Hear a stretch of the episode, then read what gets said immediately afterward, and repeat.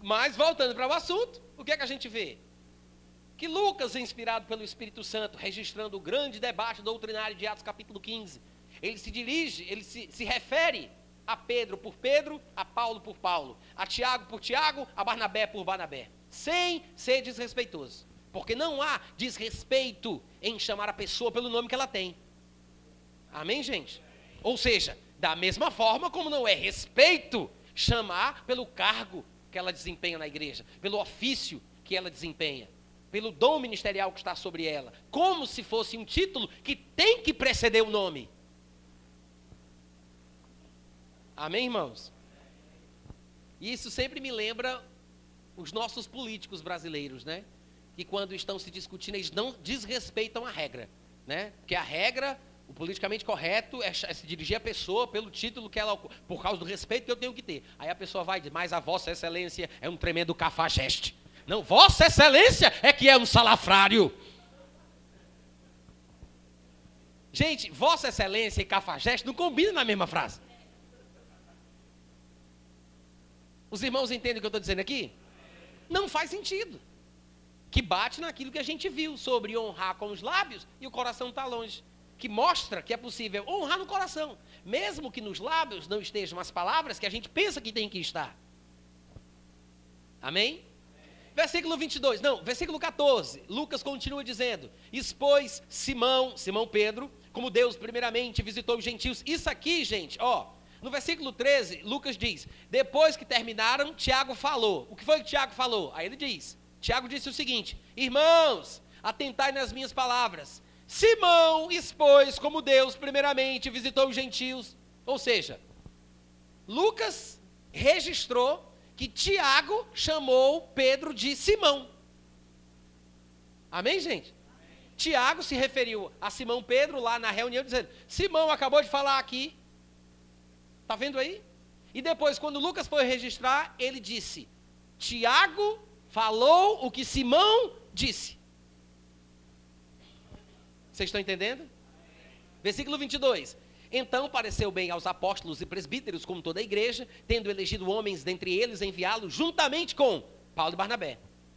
Enviaram a Antioquia Judas, chamado Barsabás, e Silas, homens notáveis entre os irmãos. Judas e Silas. Quais são os nomes? Diz aí mais uma vez mais alto. Como é que é? Judas e Silas. No versículo 23, escrevendo por mãos deles o seguinte: os irmãos, quais irmãos? Tanto os apóstolos como os presbíteros. Lucas diz: os irmãos, tanto os apóstolos como os presbíteros, aos irmãos de entre os gentios em Antioquia. Então Lucas está dizendo que eles mandaram uma carta junto com Judas e Silas, na qual estava escrito: os irmãos, apóstolos e presbíteros, aos irmãos das igrejas a quem a carta é endereçada. No versículo 25, na carta dizia: Pareceu-nos bem, chegados a pleno acordo, eleger alguns homens e enviá-los a vós outros com os nossos amados Barnabé e Paulo. Olha como é parecido com o tratamento que Pedro dava a Paulo, o nosso amado irmão. No versículo 27 ele diz: Enviamos, portanto, Judas e Silas. Judas e Silas, os quais pessoalmente também, além da carta, vos dirão estas coisas. Lá no versículo 20, 31, diz que, versículo 31, quando leram a carta, sobremaneira se alegraram pelo conforto recebido. Judas e Silas, que eram também profetas. Eita, Judas e Silas eram o quê? Espera aí. Por que que ele então, antes de dizer que eles eram profetas, citaram o nome dele, Lucas citou o nome deles três vezes pelo nome, sem dizer o título. Porque profeta, apóstolo, pastor, mestre, evangelho, não é título, é unção, é dom, é ofício divino. É uma responsabilidade. É uma característica, um sabor ministerial concedido por Deus. E sim, vai fazer um trabalho, uma obra que deve ser recebida pelo povo. O povo tem que considerar estes homens como tais. Deve haver respeito e consideração, mas que tipo de respeito é o que a gente está buscando? Que tipo de respeito é que está sendo pregado? Que tipo de honra é essa que o povo está pregando por aí afora? Será que realmente reflete o padrão bíblico? Porque o povo por aí se gaba, né? Não, nós somos pessoas da palavra. Mas na hora que a palavra de Deus é revelada, né? Na hora que realmente o negócio fica o branco no preto, eu quero ver esse homem da palavra.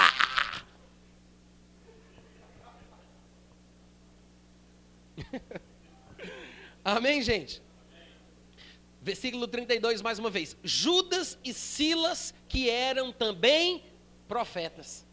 Judas e Silas, que eram profetas.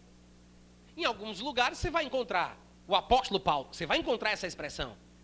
É mais comum você encontrar Paulo, o apóstolo. É mais comum. Até Paulo, muito mais comumente, quando escrevia e mencionava que era apóstolo, ele fazia isso. Ele nunca dizia eu, o apóstolo Paulo. Ele dizia eu, Paulo, apóstolo e servo de nosso Senhor Jesus Cristo. Por quê? Porque a nossa forma de pensar é invertida. A gente saiu do catolicismo, mas o catolicismo não saiu da gente.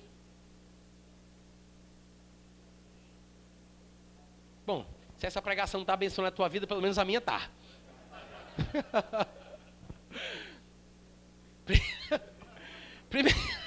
1 Coríntios, capítulo 4, versículo 1 diz: Assim, pois, importa que os homens nos considerem como ministros de Cristo e dispenseiros dos mistérios de Deus. Quantos podem dizer amém? É importante que os homens tenham consideração pelos ministros? É importante ou não? Acabamos de ler, gente. Importa, né? Importa que os homens nos considerem como ministros de Cristo e dispenseiros do mistério de Deus. Agora, qual é a consideração que eu, como ministro, espero do povo? Aí é que são elas, né?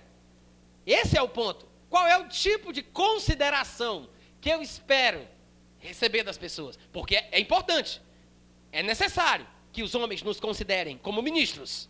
Mas que consideração eu estou esperando? E, e esse às vezes é um problema.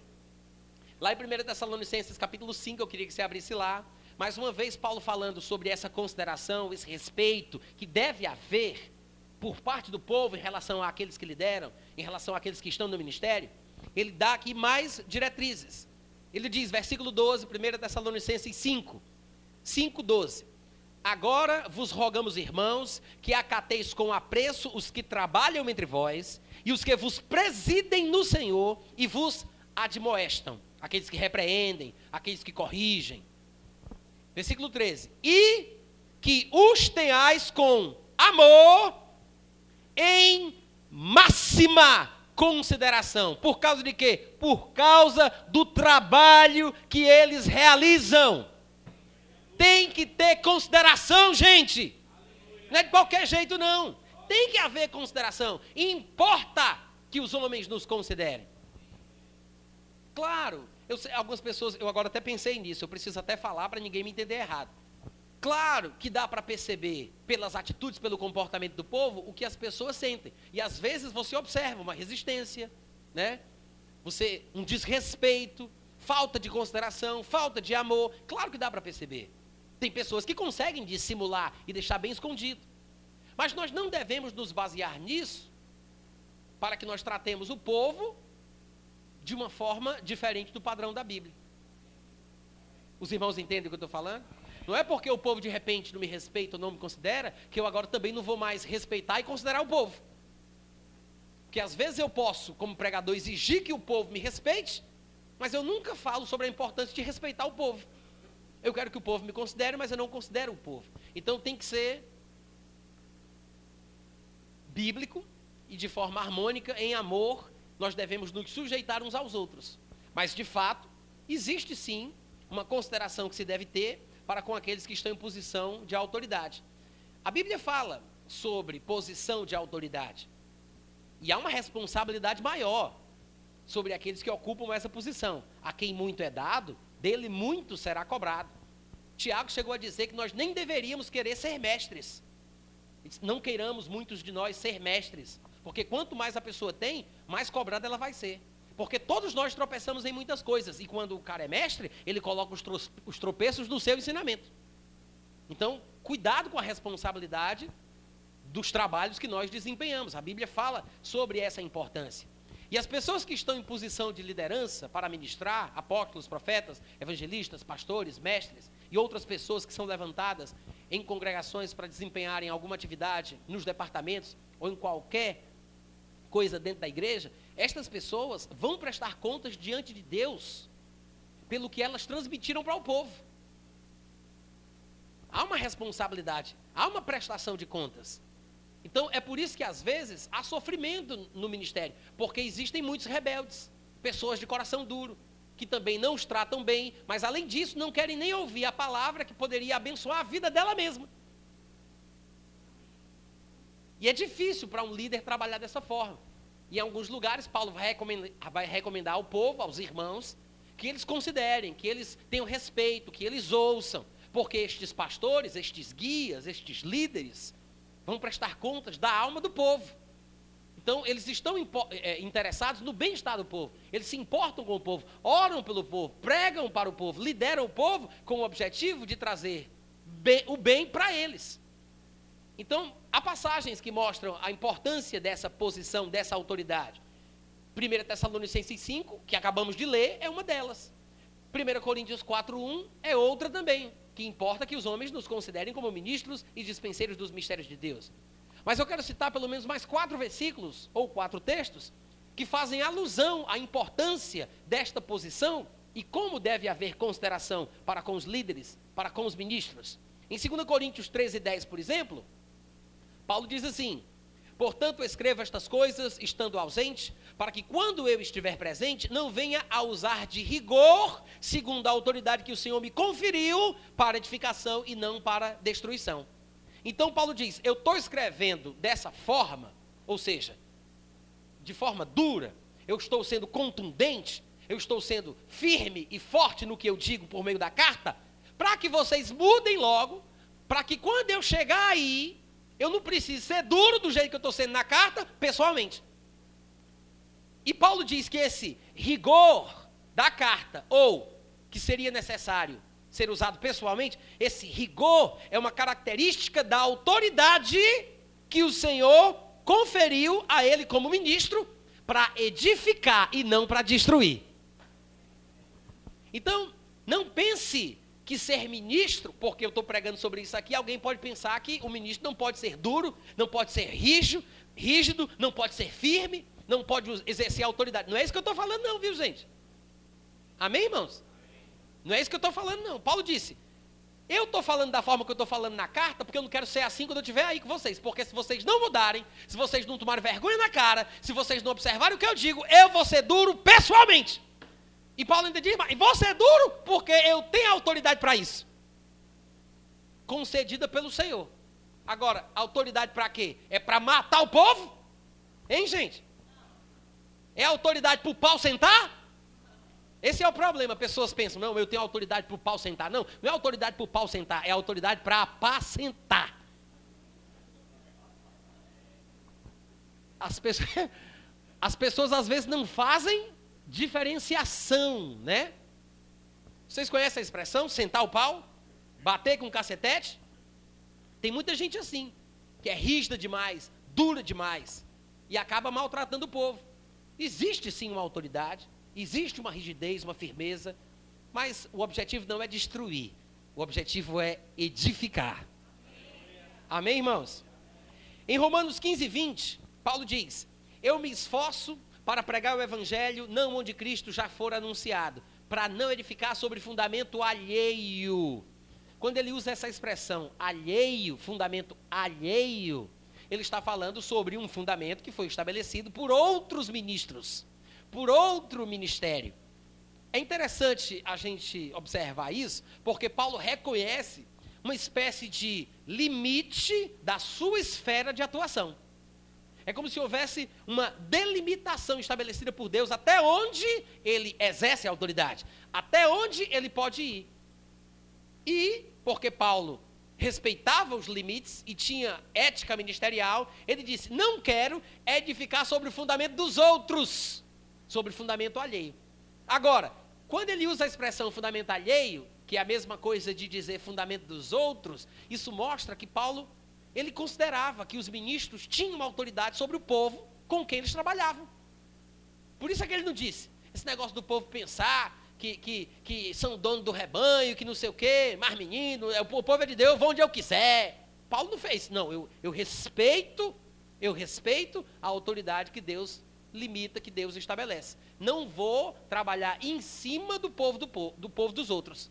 Não vou trabalhar sobre, não vou edificar sobre fundamento alheio. Então, o líder, o pastor, o ministro, ele tem uma autoridade positiva sobre as pessoas a quem Deus coloca. Vocês entendem o que eu estou falando? É por isso que Paulo diria lá em 1 Coríntios capítulo 9, versículo 2: Se eu não sou apóstolo para os outros, certeza que eu sou apóstolo para vocês. Se eu não sou apóstolo para outrem, certamente o sou para vós outros, porque vocês são o selo do meu apostola, apostolado no Senhor.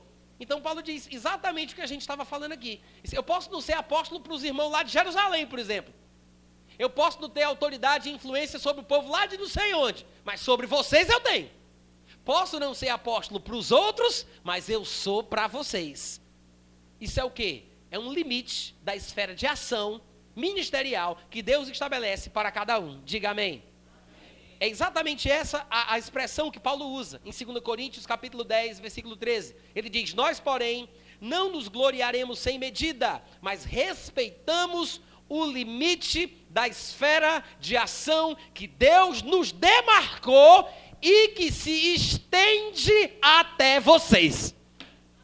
Amém, gente? Paulo está escrevendo para os coríntios, e porque os coríntios eram o fruto do seu trabalho no Senhor, como ele diz lá no capítulo 9 de 1 Coríntios, ele diz: Nós não nos gloriaremos além da medida, descontroladamente, mas nós respeitamos o limite da esfera de ação. Ou seja, há um alcance. O pastor, ele tem autoridade sobre o povo que Deus lhe concedeu. Então, há uma esfera de atuação estabelecida por Deus, um limite da esfera de ação que Deus demarcou. E aqui no caso, Paulo diz: e essa esfera demarcada por Deus, para a nossa atuação ministerial, ela chega até vocês. Amém, gente? Por que, que eu estou mostrando isso? Para mostrar que existem os dois lados. E a gente tem que ser equilibrado. A gente tem que entender o que é que a Bíblia ensina. Porque senão, ou a gente vai cair num lado da estrada ou no outro lado da estrada. A gente sempre tem a tendência de ir para um extremismo ou para o outro. E nós precisamos viver uma vida de equilíbrio. Amém? A, a Bíblia é um livro de equilíbrios. Jesus disse: Sejam mansos como pombas, prudentes como serpentes, meninos da malícia, adultos do entendimento. A Deus o que é de Deus, a César o que é de César. Quantos podem dizer amém? amém? Então, gente, temos que saber o que é que a Bíblia diz. Entender um pouco mais sobre o que é realmente ter respeito, ter consideração. Qual é o papel verdadeiro, real, bíblico do ministro? Como é o seu tratamento para com o povo? Qual a responsabilidade que ele tem sobre as pessoas? Então, a Bíblia fala sobre isso. Agora, existem algumas características negativas, marcas nocivas, que nós não podemos trazer conosco. Se nós somos chamados para o ministério, se nós estamos ocupando uma posição de liderança, nós temos que nos vacinar. E se você já estiver agindo assim, se você já estiver cometendo esse erro, para você a vacina não tem jeito. Você vai precisar tomar um remédio. Mas para os que ainda não cometem o erro, você pode se vacinar. Segundo Coríntios, capítulo 11, Paulo ele vai falar palavras muito duras sobre ministros que, segundo o ponto de vista dele, estavam se comportando de forma muito errada. E Paulo é muito duro. Ele vai chegar a dizer que eles são é, ministros de Satanás por causa do tipo de comportamento que eles tinham, pela posição que eles ocupavam, pela forma que eles tratavam os irmãos. 2 Coríntios, no capítulo 11, eu vou ler do versículo 19 em diante. Ele diz assim: é engraçado, viu, Coríntios? Vocês sendo tão sabidinhos, né? Sendo vós tão sensatos, isso aqui é sarcasmo, viu, gente? É sarcasmo. É engraçado, vocês sendo tão sensatos, de boa mente, vocês toleram insensatos. Vocês toleram quem vos escravize, quem vos devore, quem vos detenha, quem se exalte, quem vos esbofeteie no rosto, ingloriamente eu vou confessar isso como se eu fosse uma pessoa fraca que precisasse ficar falando de mim. Mas naquilo em que qualquer outro tem ousadia, e é com insensatez que eu quero afirmar isso, eu também tenho ousadia. Qual é o problema? E aí? São hebreus? Eu também sou. São israelitas? Eu também sou. São descendentes de Abraão? Ah, eu também sou. São ministros de Cristo? Agora eu vou falar como se eu estivesse fora de mim. Eu sou mais! Olha que coisa interessante. Paulo está falando de quem? De ministros de Cristo. Ele diz: são ministros de Cristo? Eu também sou. Na verdade, sou até mais do que eles. Então, Paulo está falando sobre características negativas de homens a quem Paulo reconhecia como ministros de Cristo. Só que o comportamento destes ministros não era louvável. Outras palavras que Paulo usa para se referir a eles é bem curioso. Lá no versículo 12, ele diz assim: O que eu faço é para cortar a ocasião àqueles, ele está falando aqui destes ministros, àqueles ministros que buscam essa ocasião com o intuito de dizer que são iguais a nós. Versículo 13.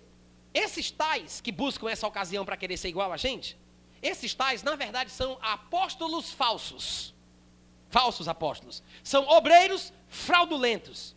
Eles se transfiguram, se transformam em apóstolos de Cristo. Não é de admirar, porque o próprio Satanás se transforma em anjo de luz. Por isso é que eu não me admiro que os próprios ministros do diabo, seus próprios ministros, se transformem em ministros da justiça. Então veja que ele está chamando estes ministros de Cristo aqui de falsos apóstolos, obreiros fraudulentos, ministros satânicos. Os seus próprios ministros são os ministros do próprio Satanás. E aí ele fala no versículo 16: Eu vou dizer de novo: ninguém me considere insensato.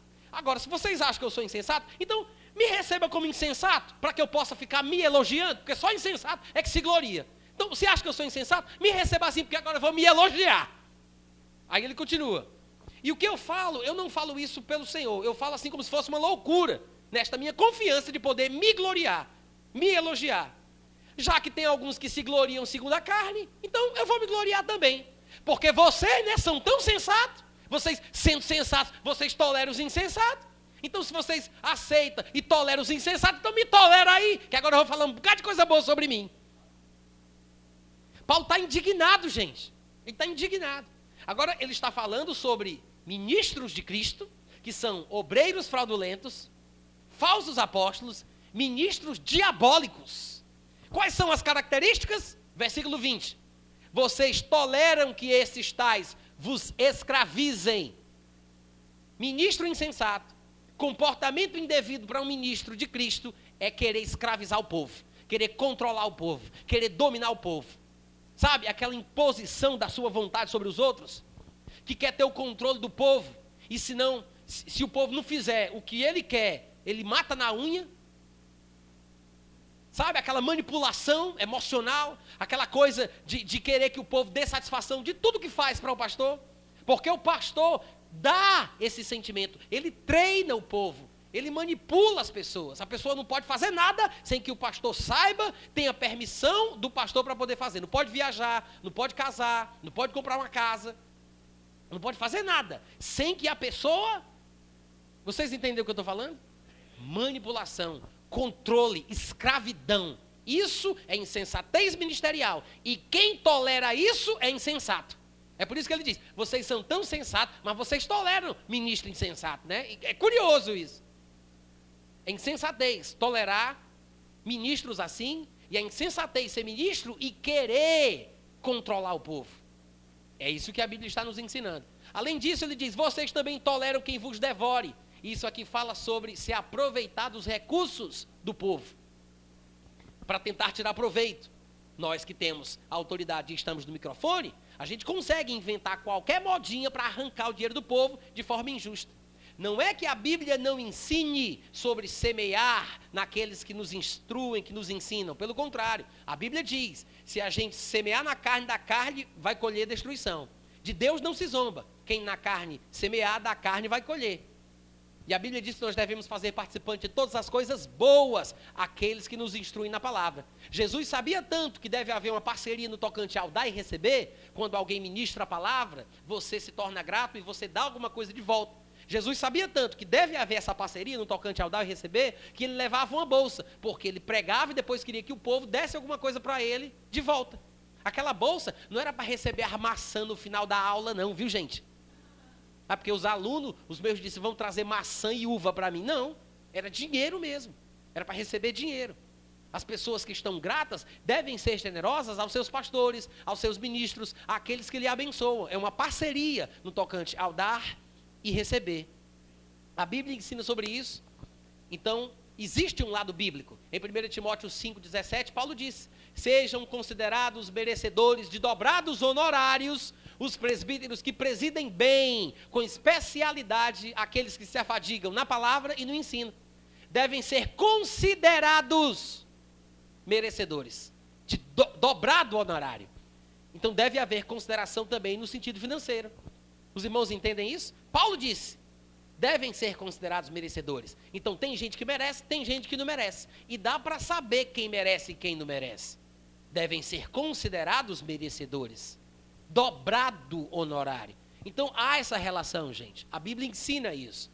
Mas é diferente de devorar, da ganância, querer estar no ministério, no ministério para ficar rico, como se fosse um pé de meia, um negócio. Não é assim, gente. Existe dinheiro? Existe dinheiro. E nós temos mais é que orar para que Deus mande muitas pessoas com condições, para que os nossos ministros e os nossos pastores não fiquem preocupados em ter que trabalhar durante o dia e depois de noite ter que conduzir a igreja ou liderar a igreja, dividindo o seu tempo com obras seculares.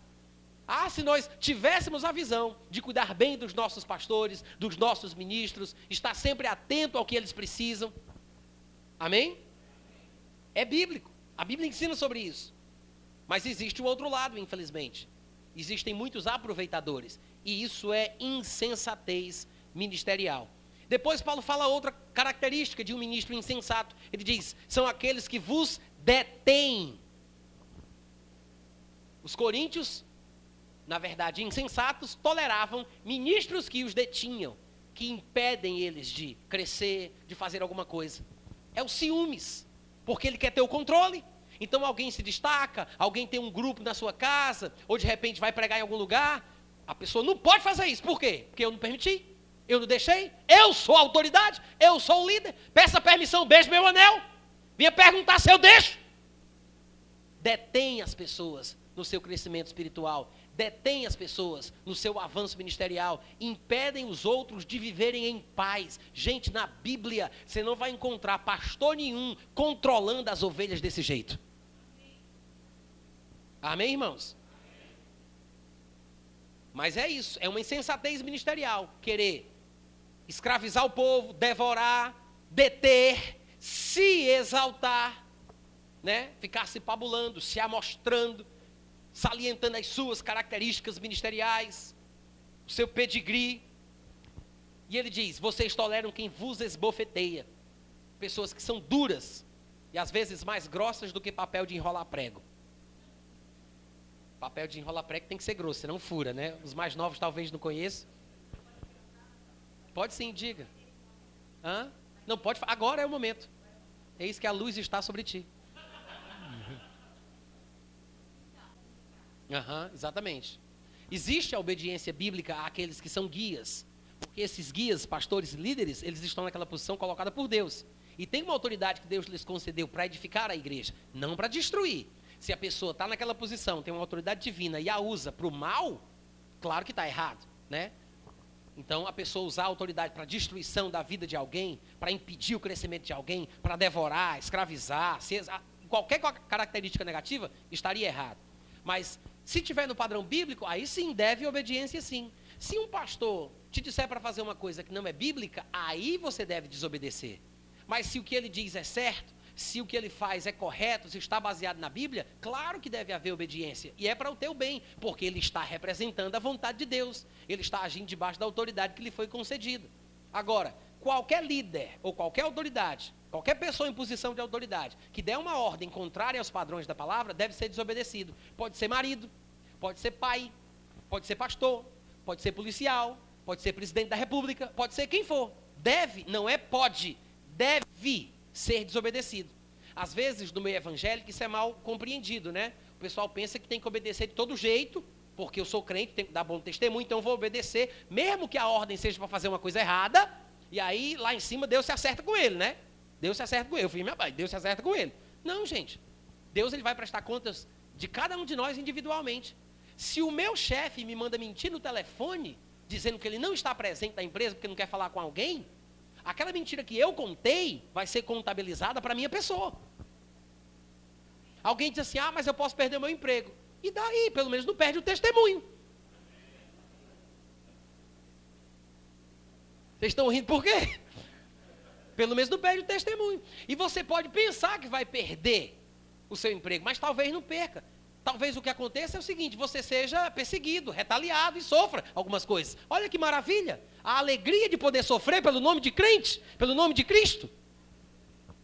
Dá um glória a Deus aí, meu irmão. Sofrer como cristão é uma alegria. Hoje em dia a gente quase não sofre mais. Então pode ser uma grande oportunidade que Deus está te concedendo. Né? Além disso, pode ser que você não seja despedido. Pode ser que o patrão fique com raiva, que o chefe fique irritado, cole no seu pé, mas depois passa. No dia que ele precisar de alguém para um cargo de confiança, ele vai lembrar do crente que não mente. E em vez de ser despedido, você vai ser promovido. Pode acontecer, não estou garantindo nada. Depois não vem aqui atrás na igreja, cadê que tu disse que eu ia ser promovido? Eu fui, foi despedido mesmo. A culpa não é minha. Eu não estou, não é promessa, não é revelação, não é profecia. Não estou prometendo nada para ninguém. Eu só estou falando que é possível. Amém, gente? Amém, pessoal? Mas é isso. Sim, devemos obedecer.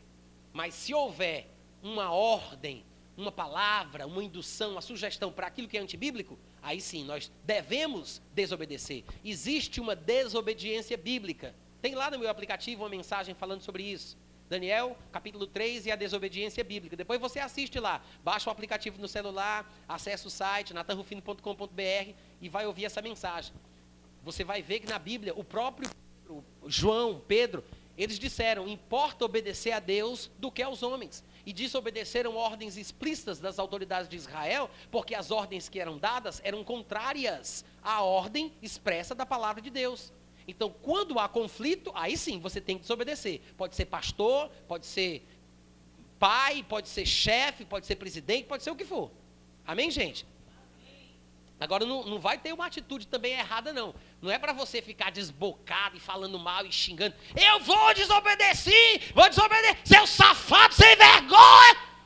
Não precisa disso. Tem que ter uma atitude, né? E, por exemplo, o marido é o cabeça do lar. Aí o marido gosta de tomar cachaça de vez em quando. Aí ele diz: Ó, oh, meu amor, a gente vai, final de semana que vem, pro Bato Chiquinho tomar uma meota. Vamos tomar um litro de pioca, porque eu mando aqui nessa casa, eu sou o cabeça. Claro que você não vai se submeter a isso. Né? Você não vai obedecê-lo porque ele é o cabeça. Você não vai obedecê-lo nesse comportamento. Amém, gente? Então a mulher vai desobedecer, porque é bíblico não fazer isso. É bíblico viver de forma correta. A Bíblia diz: não vos embriagueis. Então, não seria correto. Aí ela vai falar para ele. Mas como é que ela vai falar? Ela vai falar com jeitinho, né, gente? Não, honey, tchutchuco, bem, amorzinho, meu pedaço de mel. Fala como quiser. Mas não obedeça. Só não tem que ter atitude errada. Amém, gente? Então tá. Características negativas de ministros que infelizmente acabam trocando os pés pelas mãos. Estão numa posição concedida por Deus, mas fazem aquilo que Deus não quer que se faça na posição concedida: escravizar, devorar, deter, se exaltar, esbofetear. E uma das últimas passagens que eu quero ler com vocês, que não é a última, eu já logo, vou logo avisando, é uma das últimas, é Atos capítulo 20. Atos capítulo 20.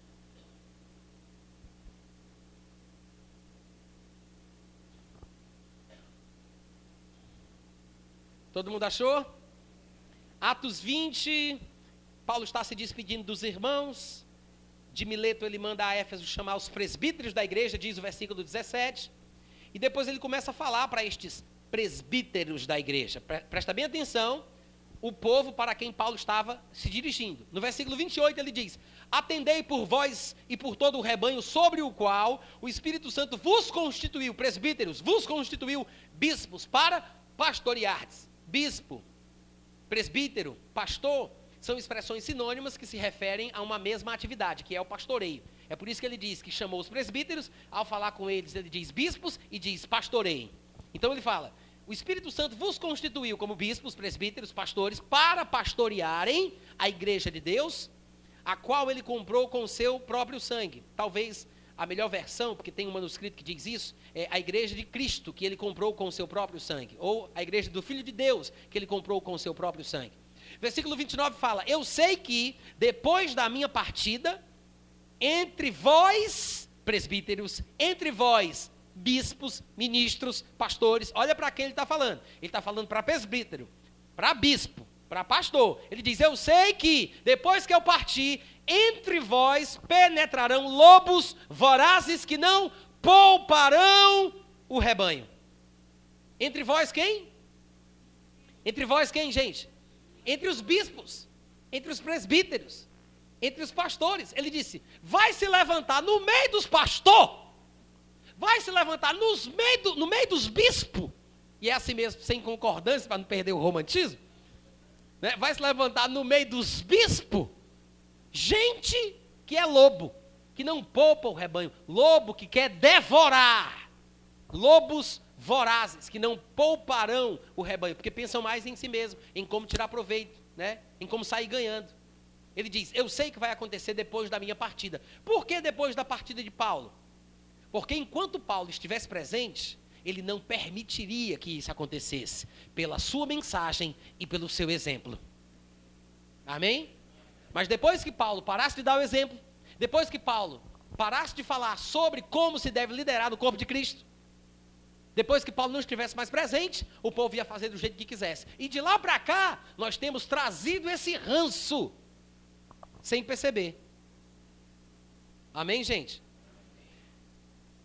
No versículo 30 ele fala: E que dentre vós mesmos se levantarão homens, mulheres também, falando coisas pervertidas para arrastar os discípulos atrás deles. Ou seja, em vez de ficarem com a Bíblia, eles vão perverter a Bíblia, torcer a palavra. Para quê? Para fazer o povo se ligar mais neles do que nas Escrituras. Eles vão torcer as Escrituras para fazer o povo vir atrás deles.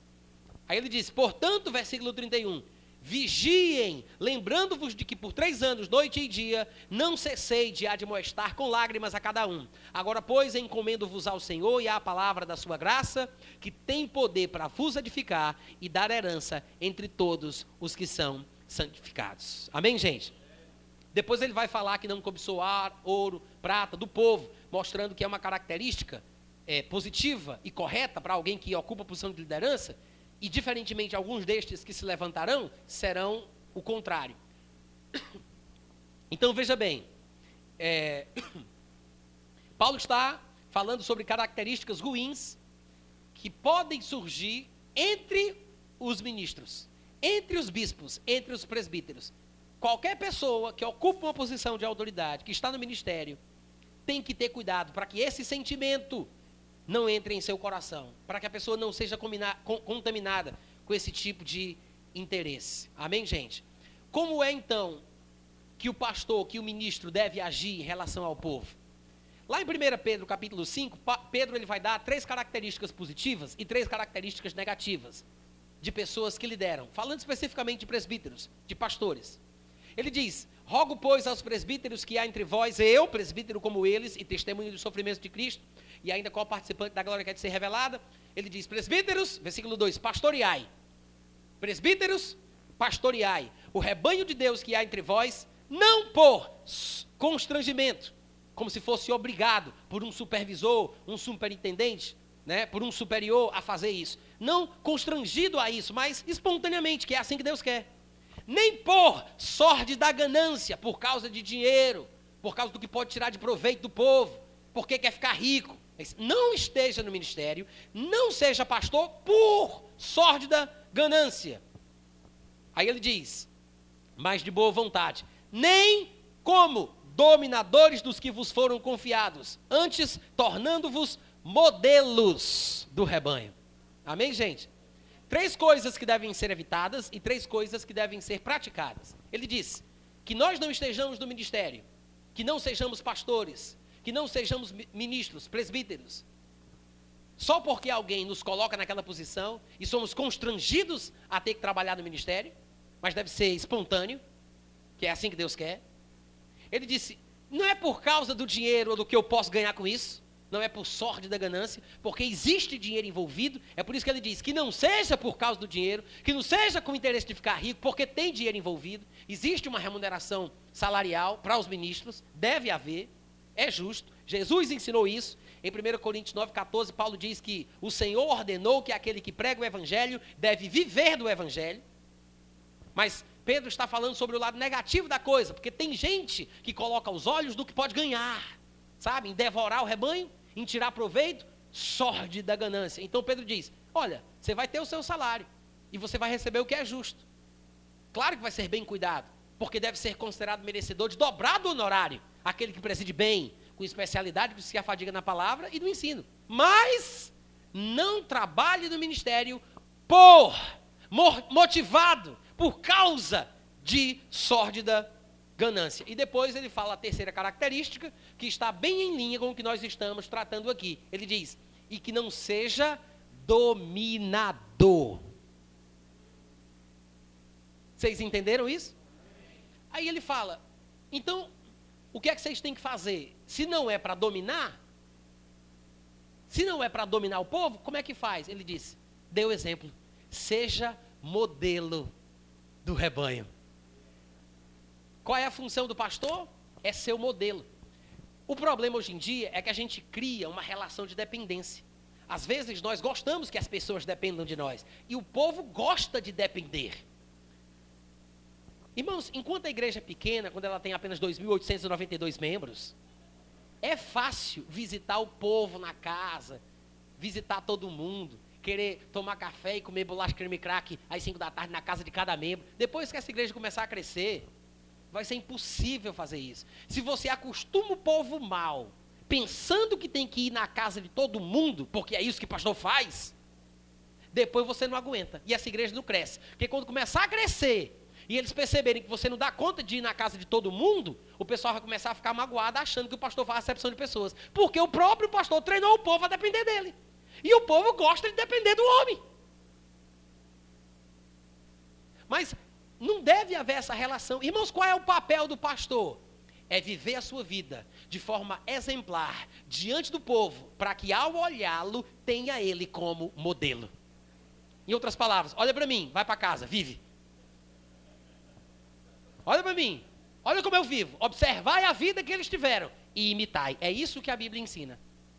O pastor, o líder deve ser um modelo do rebanho. Aí o povo diz: quer dizer então que o pastor nunca deve visitar o povo? É proibido. Eu disse isso, gente. Não, eu quero saber, fala para mim. Eu disse isso. Eu preciso perguntar porque tem gente que se esforça para me entender errado. Eu não, eu não estou dizendo. eu não estou dizendo que o pastor não deve visitar, é pecado, é errado, é antibíblico. Eu não disse isso, gente. O pai também deve carregar o filho nos braços durante um determinado tempo. Mas seria normal um pai carregar o menino nos braços depois que ele faz 34 anos de idade? Aí ele traz o menino para o culto, 34 anos de idade. Aí carrega nos braços, aí coloca aqui na frente, solta ele para ele poder louvar o Senhor. Aí o menino pula, parece um milagre, né? Era um paraplégico, um tetraplégico Colocaram ele aqui e o menino andou pela primeira vez. Você vai perguntar ao rapaz, por que, que teu pai te trouxe nos braços? Tu era doente, tu foi curado? Não, perfeitamente normal. Sou normal, nunca tive doença nenhuma. Por que teu pai te trouxe nos braços? É porque papai me ama. Não justifica, gente. Mas nós somos assim. Se esse pastor me amasse. Imaturidade? Precisa. Não, não fala não que o pregador sou eu. Deixa que eu, deixa que eu continue. Olha só, de qualquer forma, o amor não justifica. Não. Ah, vou carregar nos braços. Porque as pessoas dizem isso, né? Ah, o pastor não cuida de mim porque não me ama. Tem que cuidar de mim, carregar nos braços. Gente, existe uma fase para isso. Existe um tempo para isso. Mas se o pastor realmente amar, realmente amar, e for um homem sensato, ele sabe que ele vai ter que forçar essa pessoa a viver por ela mesma. Vai chegar um momento, como um pai, chega um momento na vida da educação da sua, da sua filha, do seu filho, da sua criança, e ele solta o menino para ele andar com as próprias pernas. Ele solta, toma distância e diz: agora vem para o papai. Vem para o papai. Ele não pode carregar esse menino nos braços o tempo todo. Da mesma forma, o pai, que, da mesma forma que o pai faz isso, o pastor também vai ter que saber como fazer as pessoas andarem com as próprias pernas. É perigoso querer cuidar demais, carregar nos braços, paparicar demais, até porque não é a função do pastor, não é a função do ministro. Sim, ele pode até fazer para os que precisam, mas é durante um tempo, na meninice, na infância daquela pessoa, ou como ela colocou, no período de imaturidade daquela pessoa. Porque tem muita gente matura dentro do corpo que precisa disso, mas não deve ser para sempre. Amém, irmãos? É por isso que é um erro as pessoas. Não, deixa eu, deixa eu continuar. Quando a gente terminar, a gente conversa.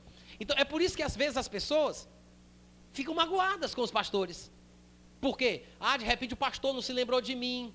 A pessoa estava na igreja, aí ficou doente, aí ficou em casa, não veio para o culto. Ninguém lembrou daquela pessoa, porque a igreja sempre tem muita atividade, né?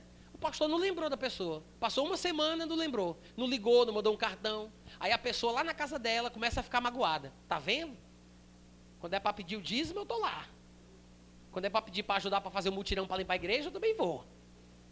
Quando é para trabalhar na igreja, eu estou sempre presente. Dou, dou, meu nome toda a vida. Quando é para trabalhar lá no sopão para distribuir para os pobres, eu vou. Mas quando eu estou aqui na cama, sofrendo, ninguém se lembra de mim. Ninguém liga, ninguém manda um WhatsApp, ninguém dá uma mensagem. Aí Satanás diz: Está vendo aí, besta? Isso é para você aprender. Que esse povo se aproveita de você quando você é útil. Quando você está aqui sofrendo que você precisa deles, ninguém vem cuidar de você, ninguém vem te dar assistência. Aí a pessoa, é, Satanás, muito obrigado, tu abriste os meus olhos. Tu és mesmo meu amigo. Ela quase agradece Satanás pela sugestão que ele dá. Irmãos, está escrito lá em Tiago, capítulo 5, versículo 14, que se alguém estiver doente, chama os presbíteros da igreja. Não é o presbítero que tem a obrigação de lembrar de você para ir na sua casa orar por você, não. O que a Bíblia diz é, você que tem que chamar. Amém? Ah, mas eu quero ver, não vou chamar não, vou ver se lembra de mim. É antibíblico. É antibíblico. Chame os presbíteros para orarem por você. Amém, gente? Fala, Alex. Então deixa para lá. Graças a Deus. Ah, se fosse sempre assim. então, gente, olha só. Vamos ser líderes, mas qual é o papel do líder? Servir de modelo, servir de exemplo. Você vai encontrar vários versículos na Bíblia que mostram isso. Eu acabei de ler para vocês 1 Pedro 5, mas vocês vão ver em 1 Coríntios 11, 1, Paulo diz: Sede meus imitadores, como também eu sou de Cristo. O líder imita Cristo? Então podemos e devemos imitar o líder. 1 Coríntios 4,16 diz: Admoesto-vos, portanto, a que sejais meus imitadores. Filipenses 3,17 diz: Irmãos, sede imitadores meus e observai os que andam segundo o modelo que tendes em nós. Esse é o padrão bíblico. Observar os que são modelo. Servir de modelo para o rebanho. Imitar os que imitam Cristo. Vocês podem dizer amém? amém? Então, é isso que eu quero que vocês guardem no coração. Que essas palavras que vocês ouviram sirva de bússola de norte, para que nós possamos viver um cristianismo maduro e melhor em nome de Jesus Cristo.